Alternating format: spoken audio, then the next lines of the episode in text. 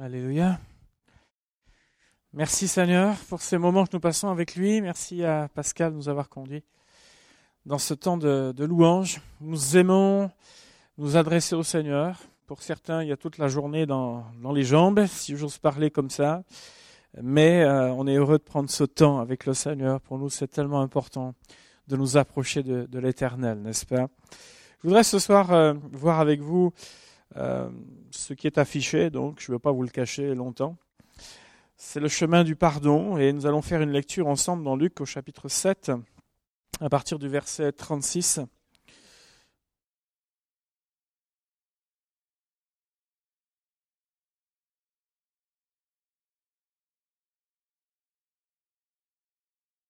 Et on ira jusqu'à la fin de ce chapitre. Un pharisien pria Jésus de manger avec lui. Jésus entra dans la maison du pharisien et se mit à table.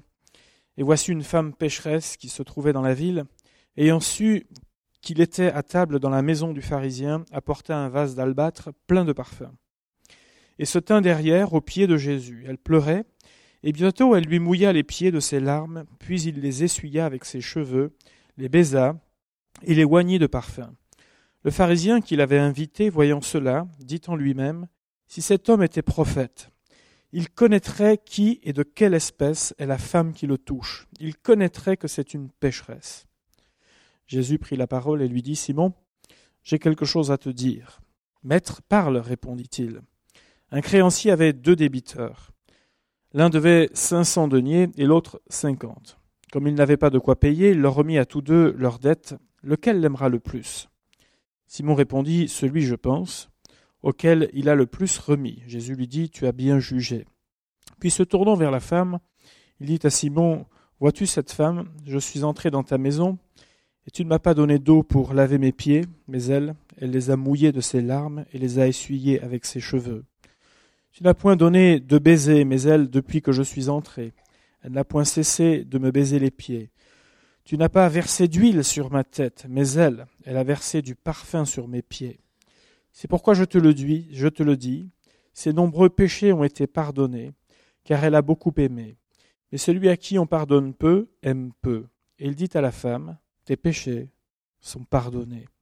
Ceux qui étaient à table avec lui se mirent à dire en eux-mêmes, Qui est celui-ci qui pardonne même les péchés? Mais Jésus dit à la femme, Ta foi t'a sauvée, va en paix.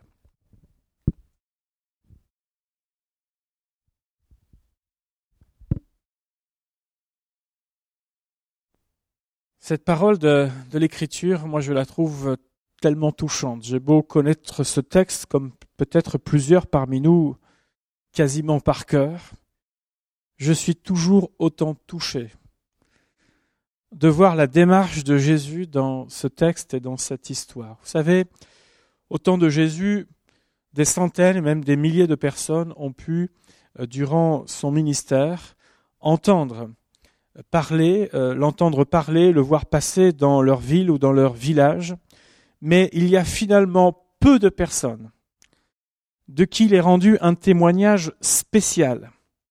Et cette femme fait partie de ces gens de qui il est montré au travers de cette démarche quelque chose de spécial. Elle a vécu un moment particulier avec Jésus et ils sont peu nombreux.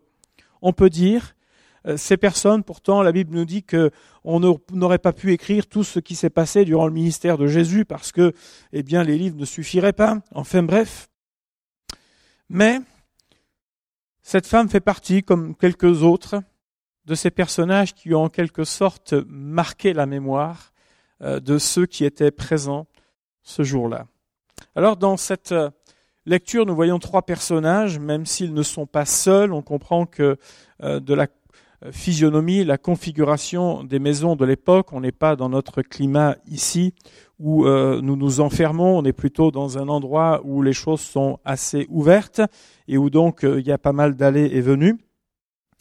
Il y a trois personnages principaux.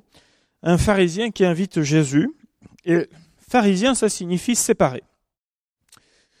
Plusieurs siècles avant la venue de Jésus, alors que la voix prophétique était en train de, de s'éteindre en quelque sorte, un groupe se constitue dont le but était de respecter les voies de l'Éternel. Et on pourrait dire que ça part d'un bon sentiment, n'est-ce pas? On veut continuer à suivre ce que l'Éternel a enseigné.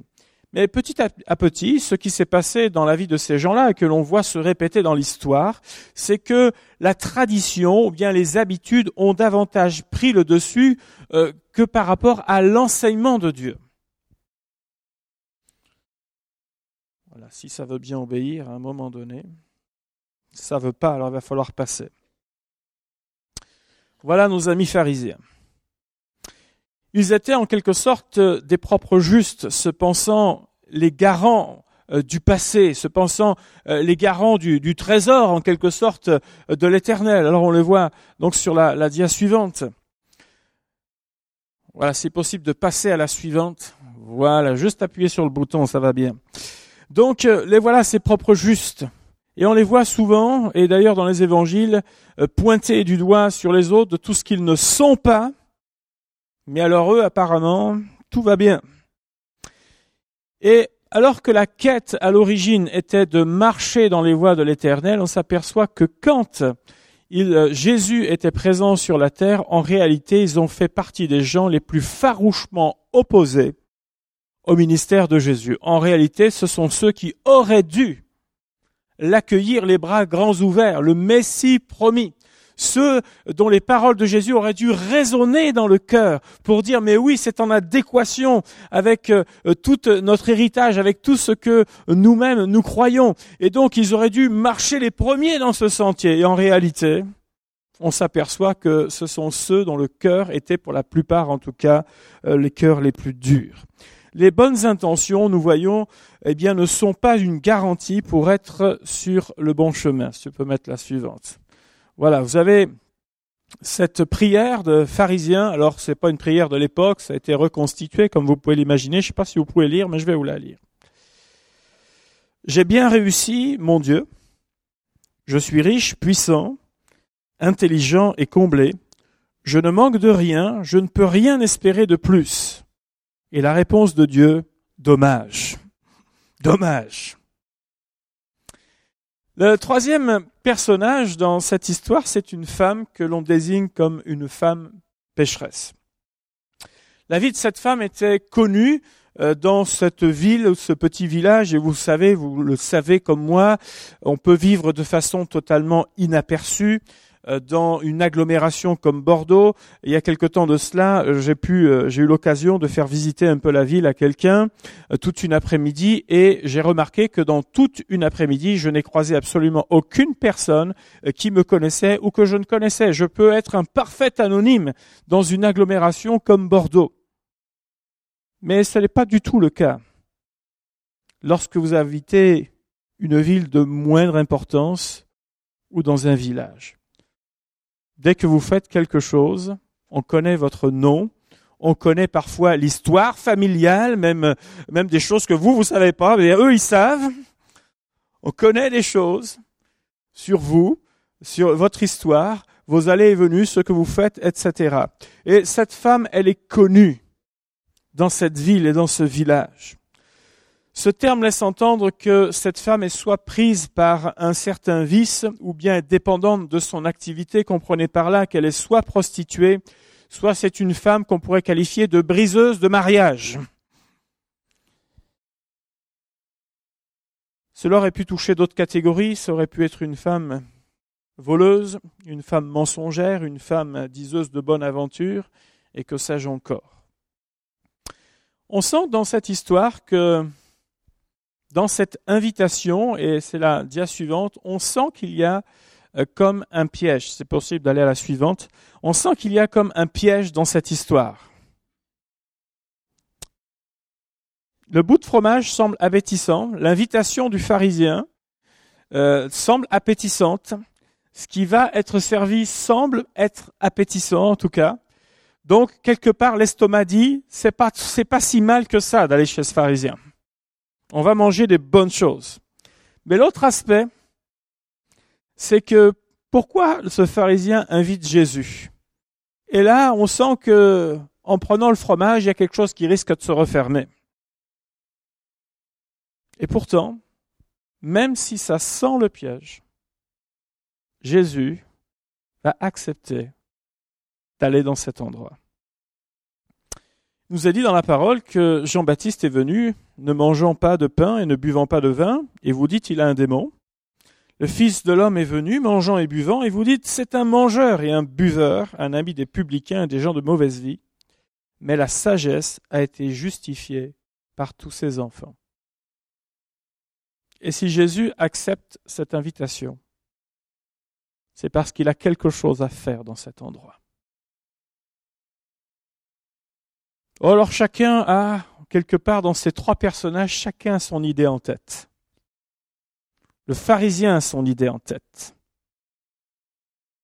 Cette femme a aussi une idée en tête en venant. Et Jésus sait aussi pourquoi il est présent dans cet endroit. Seulement, on s'aperçoit que toujours, tout le monde ne joue pas au même jeu finalement.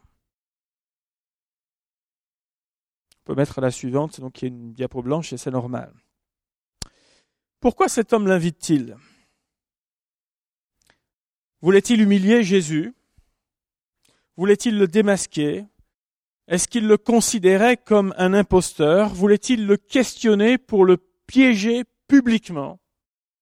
Il y a certainement quelque chose de cela, en tout cas dans la raison de cette invitation. Est-ce qu'il voulait faire un selfie ce jour-là avec Jésus? En disant, vous, vous l'avez pas eu chez vous, mais moi je l'ai eu. Moi je l'ai eu.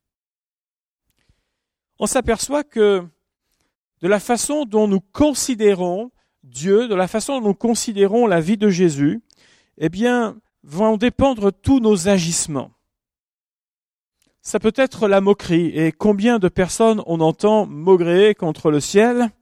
Pour certains, à longueur de journée, c'est de la faute de Dieu, ceci, cela, avec tous les noms d'oiseaux associés. Pour d'autres, c'est une indifférence totale. Ça sert à rien, tout ça, c'est bon pour les gens faibles et, et que sais-je encore. Et pour d'autres, au contraire, il y a une attitude remplie de respect et même de recherche. Tout à l'heure, nous avons chanté C'est auprès de Dieu que je veux me tenir, c'est-à-dire une attitude de recherche. C'est là que je sais que j'ai besoin de me trouver afin de rencontrer l'Éternel. Et on s'aperçoit que ces attitudes existent toujours aujourd'hui. Le tout est de savoir laquelle nous avons, chacun d'entre nous. Est-ce que je suis dans une attitude de respect, de recherche vis-à-vis de Dieu, ou est-ce que finalement il y a un peu de lumière, un peu de chaleur, il pleut dehors, alors finalement je suis pas plus mal ici pour l'instant.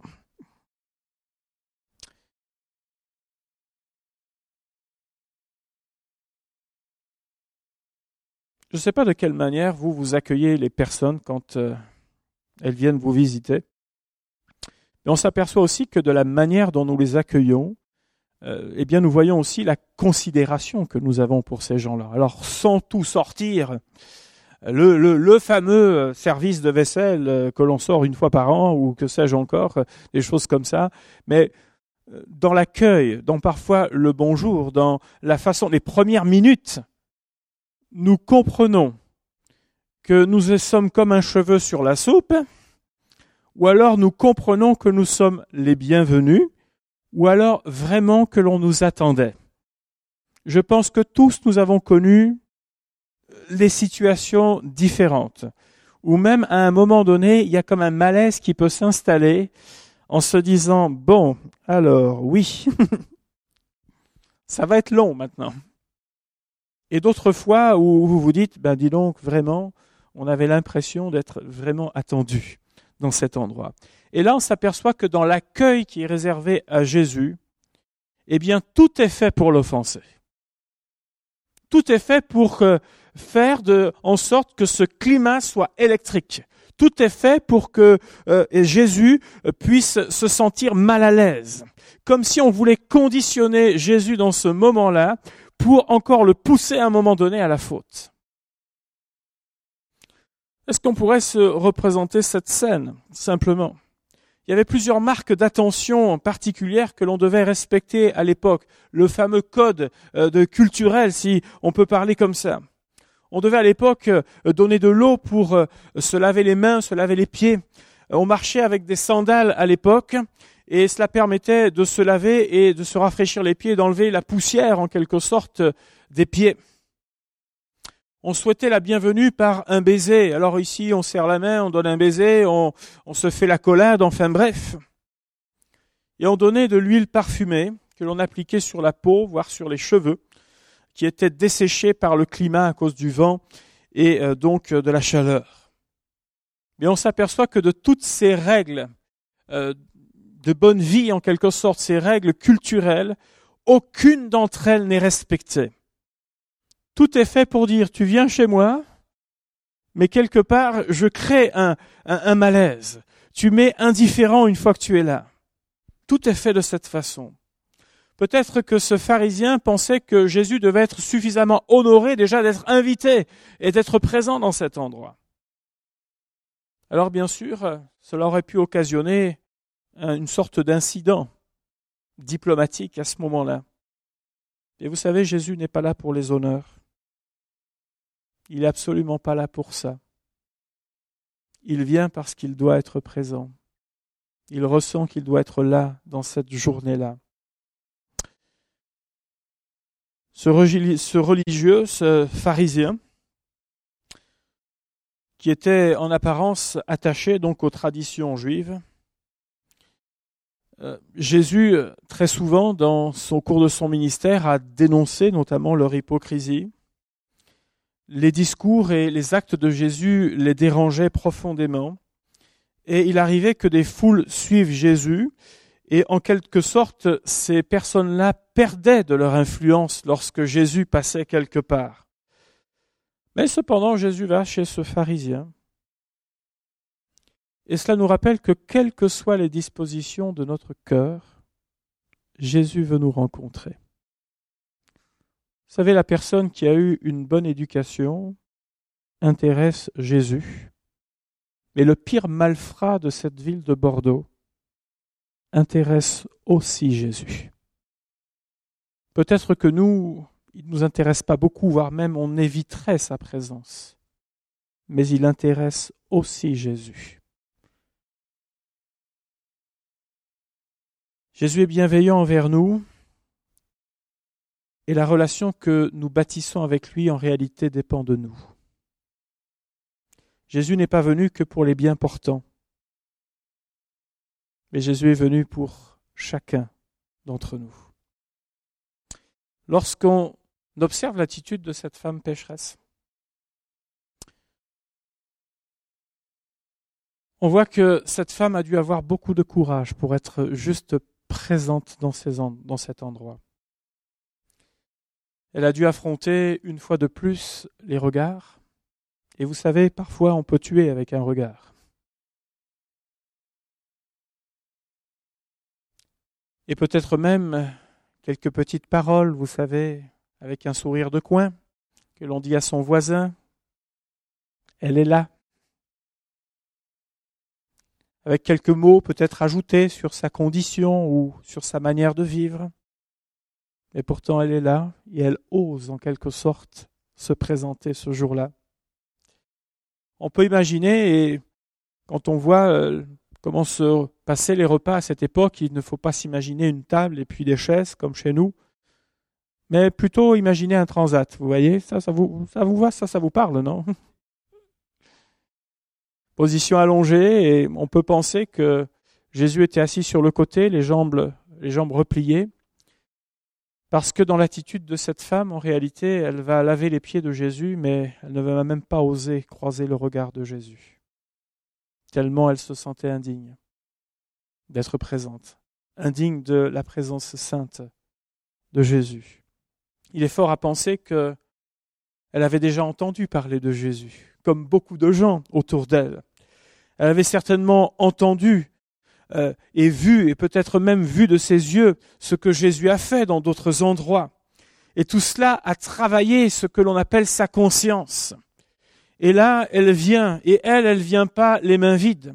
Elle vient avec un vase rempli de parfums. Oh, elle l'a pas vidé dans un autre récipient, elle n'a pas juste pris une petite fiole ou trois gouttes. Non, elle a pris l'ensemble de ce récipient, parce que rien n'est trop beau pour Jésus. Elle s'est regardée, elle a osé se regarder comme elle était, sans aucune excuse. Elle s'est abaissée sans même dire un mot. D'ailleurs, la Bible nous montre qu'elle n'a pas pu exprimer un seul mot ce jour-là, parce qu'elle pleurait, parce qu'elle sanglotait, comprenant la vanité de sa vie et de ses péchés. Elle s'est abaissée et elle a lavé les pieds sales de Jésus, puisque ce pharisien n'avait pas daigné vouloir donner un peu d'eau pour que Jésus se rince les mains et les pieds. Elle a nettoyé les pieds sales de Jésus, mais elle a considéré que ce n'était rien comparé à sa vie et à sa propre existence. Elle a nettoyé par ses larmes, elle les a essuyées par ses cheveux.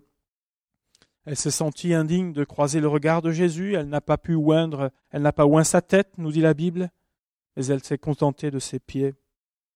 Pour ce pharisien, elle se donne en spectacle. Pour ce pharisien, il, doit certainement rire et même ricaner en lui-même en se disant mais, ce Jésus, il comprend rien à ce qui se passe là. Cette femme est en train quelque part peut-être même de lui faire du charme ou que sais-je encore. Et pour Jésus, cette femme est en train de vivre une véritable résurrection. Cette femme est en train de vivre est en train de répandre son cœur devant Jésus. Elle est en train, au travers de ce qu'elle exprime par ses actions, de demander pardon à Jésus. Elle est en train d'aspirer à une vie nouvelle. Et voyez-vous, ce pharisien était resté sur l'image commise de tous les actes par cette femme, euh, peut-être pendant des mois et des années, connue dans cet endroit, mais Jésus est en train de faire la mise à jour. Jésus est en train de faire la mise à jour. Imaginez un peu que simplement les gens se souviennent de vous, de ce que vous avez été à un moment donné. Heureusement que Jésus nous regarde différemment. Heureusement que Jésus a transformé nos vies. Heureusement que Jésus n'a pas gardé ce regard, qui nous, quelque chose qui nous condamnait. Mais Jésus a vu notre démarche pour tous ceux qui se sont approchés de lui. Il nous a pardonné. Il a fait de nous de nouvelles personnes. Et aujourd'hui, quand il nous regarde, il ne voit plus ce que nous étions, mais il voit ce que nous sommes devenus par sa grâce. Et ça, c'est l'effet de son amour. Parce qu'honnêtement, nous ne le méritions pas, mais il nous l'a accordé. Et il l'accorde à toutes celles et à tous ceux qui s'approchent de lui, en toute sincérité et en toute vérité. Cette femme euh, avait besoin de cette rencontre ce jour-là. Elle avait besoin euh, d'être en contact avec Jésus, et Jésus lui a permis ce moment. Il a accepté euh, le piège de ce moment. Il a accepté le bourbier peut-être même dans lequel il était possible qu'il se mette. Il a accepté cela pour que quelqu'un sorte du bourbier. Il a accepté cela pour que quelqu'un puisse revenir à la vie. Il a accepté de se mettre en danger personnellement pour que cette femme puisse avoir une vie nouvelle. C'est ce que Jésus a fait pour chacun d'entre nous lorsqu'il s'est donné à la croix. Il a accepté les crachats, il a accepté l'ignominie, il a accepté de porter nos fautes et nos péchés, afin que nous puissions revivre en lui. Et ça, il l'a fait, parce qu'il nous aime. Il nous aime avant même la fondation du monde. La dia suivante euh, nous dit que nous étions tous errants comme des brebis. Chacun suivait sa propre voie et l'Éternel a fait retomber sur lui l'iniquité de nous tous. Il a été maltraité et opprimé. Il n'a pas ouvert la bouche, semblable à un agneau qu'on mène à la boucherie, à une brebis muette devant ceux qui l'attendent. Il n'a pas ouvert la bouche. Jésus a accepté. Et celui qui n'a pas ouvert la bouche pour aller se donner à la croix a aussi compris que celle qui n'a pas ouvert la bouche ce jour-là a fait aussi toute une démarche vis-à-vis de lui. Ce qui est important pour le Seigneur, n'est pas tellement tous les discours et toutes les apparences extérieures, mais quelle approche nous avons vis-à-vis de lui. Et ce jour-là, il a compris que cette femme n'était pas en train de jouer. Il a compris que cette femme n'était pas en train de jouer une comédie, mais il a compris que cette femme était en train de se repentir. Voyez-vous, ces pieds qui ont été lavés par euh, les larmes, les cheveux, le parfum répandu, ce jour-là nous rappelle aussi que après la résurrection, Jésus s'est montré aux disciples et il a dit non seulement voyez mes mains, mais il a dit aussi voyez mes pieds. Voyez mes pieds. Ces pieds ont aussi été percés. Et la Bible nous rappelle également que toutes choses ont été mises sous ses pieds. On peut mettre la suivante. Toutes choses ont été mises sous ses pieds. Il a tout mis sous ses pieds. Les péchés de cette femme. La vie de Simon, ce pharisien, s'il le souhaite. Toute sa vanité peut être balayée si simplement il vient à Jésus. Et nous devons réaliser que Jésus-Christ a toute autorité devant nos difficultés, devant nos travers, devant les tempêtes que nous pouvons traverser les uns comme les autres. Jésus a vraiment tout mis sous ses pieds, peut-être même l'oppression que vous pouvez vivre. Beaucoup de gens vivent dans la peur euh, de ce qui se passe autour d'eux. J'aimerais vous rappeler qu'on se rappelle que Jésus a tout mis sous ses pieds.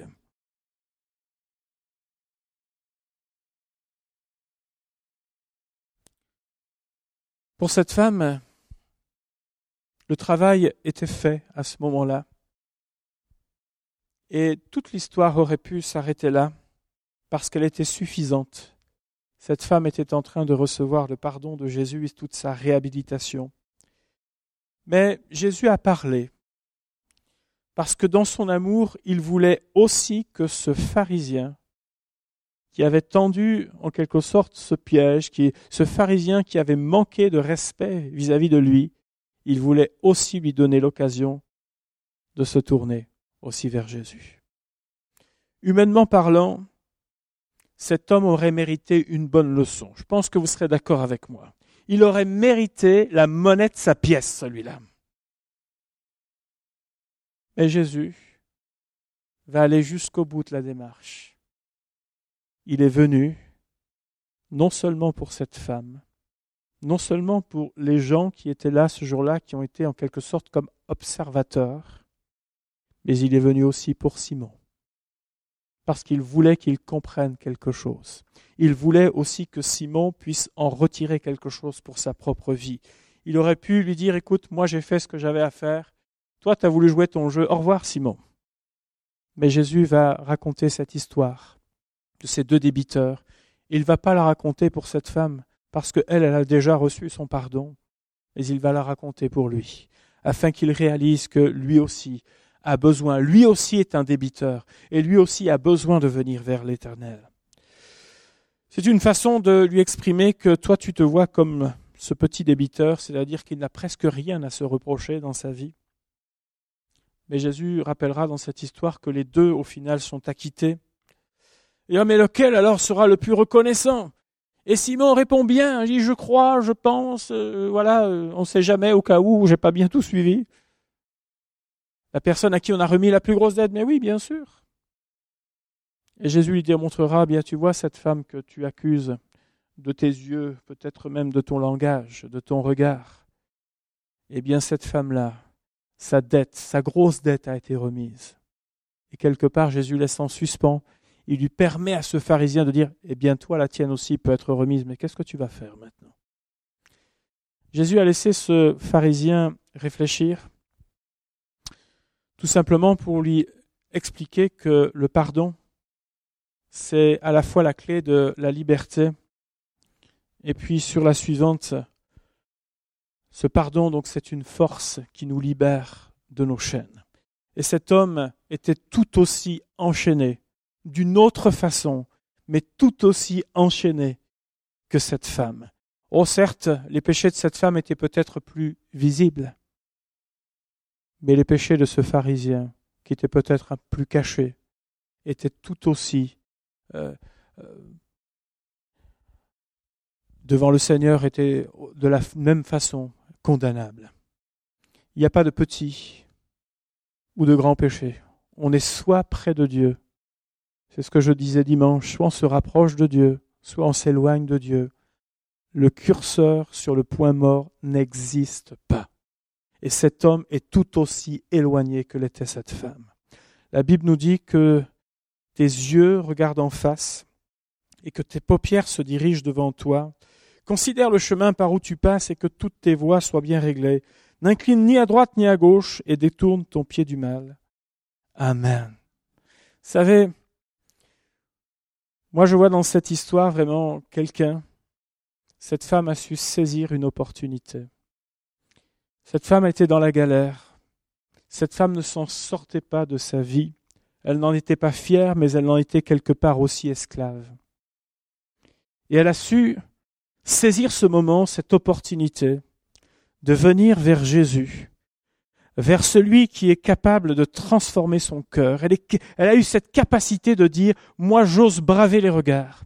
Moi, j'ose euh, quelque part encore euh, venir euh, là dans cet endroit, et peu importe ce que les gens vont penser, moi j'ai besoin de rencontrer Jésus, j'ai besoin que quelque chose change dans mon cœur. Elle a osé faire ce pas, et elle est ressortie bénie. Et moi, ça m'étonne pas que son histoire ressorte, tout comme l'histoire de cet homme, euh, Bartimée, qui a crié Jésus, fils de David, aie pitié de moi, alors que les gens le font taire, il crie encore plus fort, aie pitié de moi. Parce qu'il sait que Jésus passe et qu'il n'aura peut-être pas deux occasions encore de le voir passer. Et il se dit que si quelque chose doit se passer, c'est maintenant, et je dois le saisir maintenant dans ma vie. Combien de personnes ont entendu Jésus et n'ont jamais saisi réellement? Ils ont peut-être vu des choses. Certains ont peut-être vu des miracles. Certains ont peut-être euh, vu des gens pleurer, etc. Mais eux-mêmes n'ont pas été transformés. Oh oui, ils ont entendu. Mais ces paroles n'ont jamais été jusque dans leur cœur. Et ces gens comme Bartimée, ces gens comme cette femme, ces gens comme cette femme atteinte de la perte de sang et d'autres encore, la Bible nous raconte leur histoire parce que ce sont des gens qui ont su saisir l'instant qui passe. Et leur vie en a été transformée. Moi, je prie que nous puissions être de ces personnes qui ne laissons pas passer l'occasion de dire Seigneur, j'ai quelque chose à régler avec toi. Je viens dans ta présence et je veux avancer avec toi. Vous savez, les personnes qui en veulent pour le Seigneur, vous les voyez avancer même si elles ont des difficultés, même si vous les voyez avancer, vous les voyez tracer leur chemin. Et puis vous en avez qui se compliquent la tête à longueur de journée, qui ont toutes les théories, en long, en large et en travers, mais vous repassez trois ans, cinq ans, dix ans après, ça n'a pas bougé d'un millimètre. Et moi j'aimerais vous dire ce soir que la différence, elle est dans l'état de cœur. La différence, elle est comment je considère Jésus. Est-ce que je le considère juste comme ce personnage historique qui a fait quelque chose, qui oui, oui, qui peut faire quelque chose Oui, mais c'est comme si ce n'était pas possible pour moi. Moi, j'aimerais vous dire que c'est possible pour vous. Dieu peut changer votre vie. Dieu peut changer votre cœur. Dieu peut vous guérir. Dieu peut vous relever. Dieu peut vous donner un avenir. L'Éternel peut débloquer une situation pour vos vies. Si simplement nous venons à lui de tout notre cœur, si simplement nous venons à lui en disant oui Seigneur, je m'approche de toi, j'ai besoin de ce temps avec toi Seigneur, je veux saisir cet instant, et peu importe ce qu'on dira autour, peu importe cela, pour cette personne c'était tellement important d'être à la rencontre de Jésus. Moi je vous invite ce soir à venir à cette rencontre. N'oubliez pas que Jésus a tout fait aussi pour que cette personne soit changée.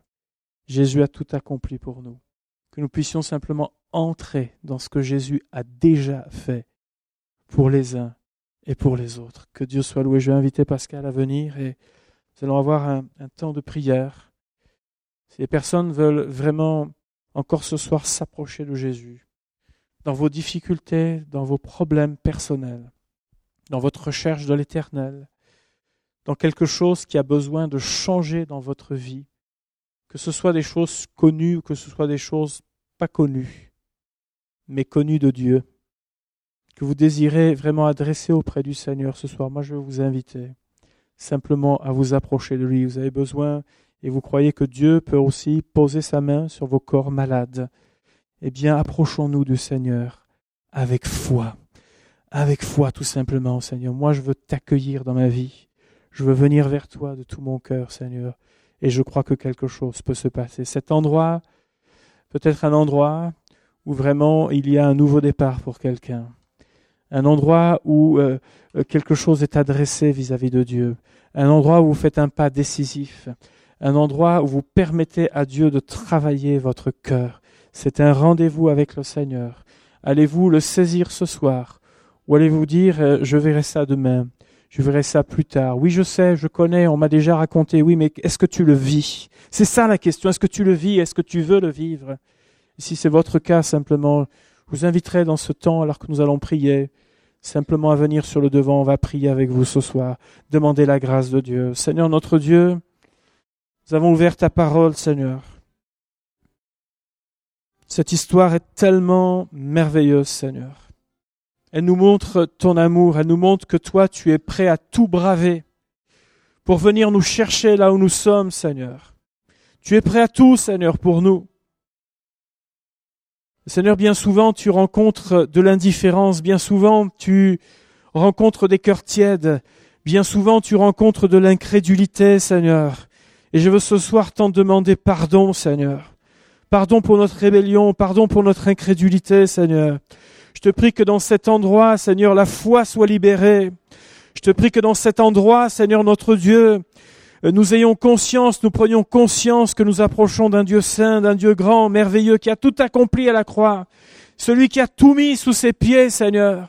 Et je te prie que cet endroit, Seigneur, cette soirée soit une soirée, nous voyons ta main à l'œuvre, Seigneur. Je te prie que les malades soient guéris. Je te prie de confirmer ta parole. Je te prie que les pécheurs soient pardonnés, Seigneur, ce soir. Je prie que ceux dont les cœurs sont comme bloqués dans leur situation voient ta main à l'œuvre, Seigneur, parce que tu es le Tout-Puissant. Oui, Seigneur, tu as tout mis sous tes pieds, Seigneur. Et nous voulons le saisir encore ce soir, Père, dans le nom de Jésus.